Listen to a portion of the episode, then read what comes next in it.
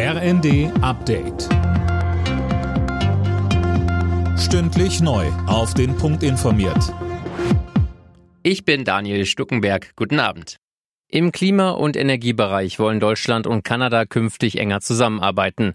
Das haben Kanzler Scholz und Premierminister Trudeau nach einem Gespräch in Montreal angekündigt. Manuel Anhut mit den Einzelheiten. Dabei geht es um eine Übergangszeit für Flüssiggas. Langfristig soll aber die Produktion von grünem Wasserstoff mit deutschem Know-how vorangetrieben werden.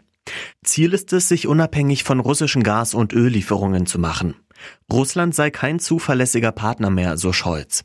Er und Trudeau sprachen außerdem über den Ukraine-Krieg. Beide machten deutlich, dass sie das Land weiter unterstützen wollen, finanziell, aber auch mit Waffen.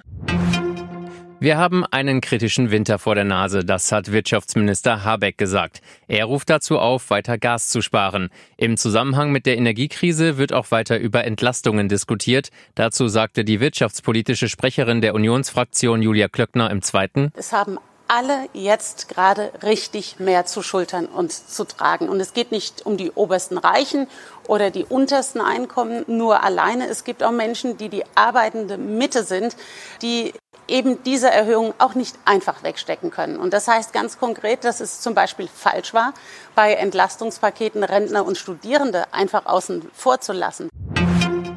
Über 36 Jahre nach der Reaktorkatastrophe von Tschernobyl sind immer noch viele Pilze in Süddeutschland radioaktiv belastet. Betroffen sind vor allem der Bayerische Wald, der Alpenrand und das Donaumoos. Das geht aus einem entsprechenden Bericht des Bundesamtes für Strahlenschutz hervor. Unmengen von gesammelten Waldpilzen von dort sollte man nicht essen. 200 Gramm belastete Pilze pro Woche, entsprechend von der Strahlenbelastung 20 Flügen von Frankfurt nach Gran Canaria.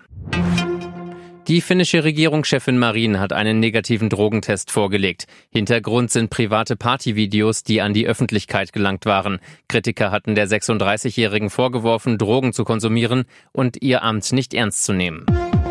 Alle Nachrichten auf rnd.de